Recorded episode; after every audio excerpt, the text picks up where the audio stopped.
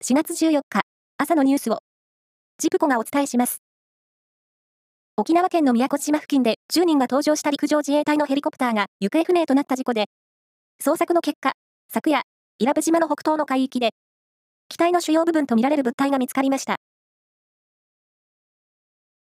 アメリカの雑誌、タイムによる毎年恒例の世界で最も影響力のある100人に、日本から岸田総理大臣と、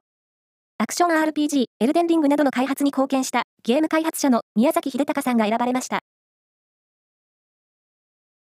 フィギュアスケートの世界国別対抗戦は、東京体育館で開幕し、3大会ぶりの優勝を目指す日本は、3位と出遅れました。トップはアメリカで、2位は韓国です。レスリング女子の藤波あかり選手が、カザフスタンで行われているアジア選手権の決勝で、インドの選手にテクニカルフォール勝ちし、優勝しました。藤波選手は、これで、中学2年生から続く公式戦の連勝を119に伸ばし、オリンピックを3連覇した吉田沙保里さんの記録に並びました。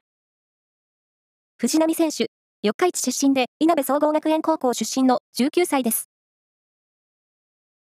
野球の WBC。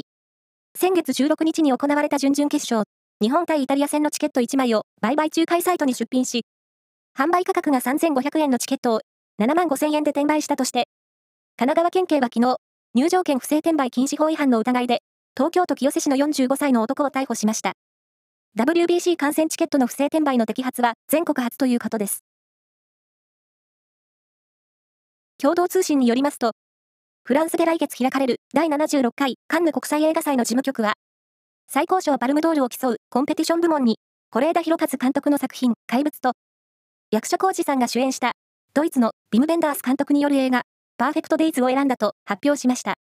怪物の音楽は、3月に亡くなった坂本龍一さんが手がけています。以上です。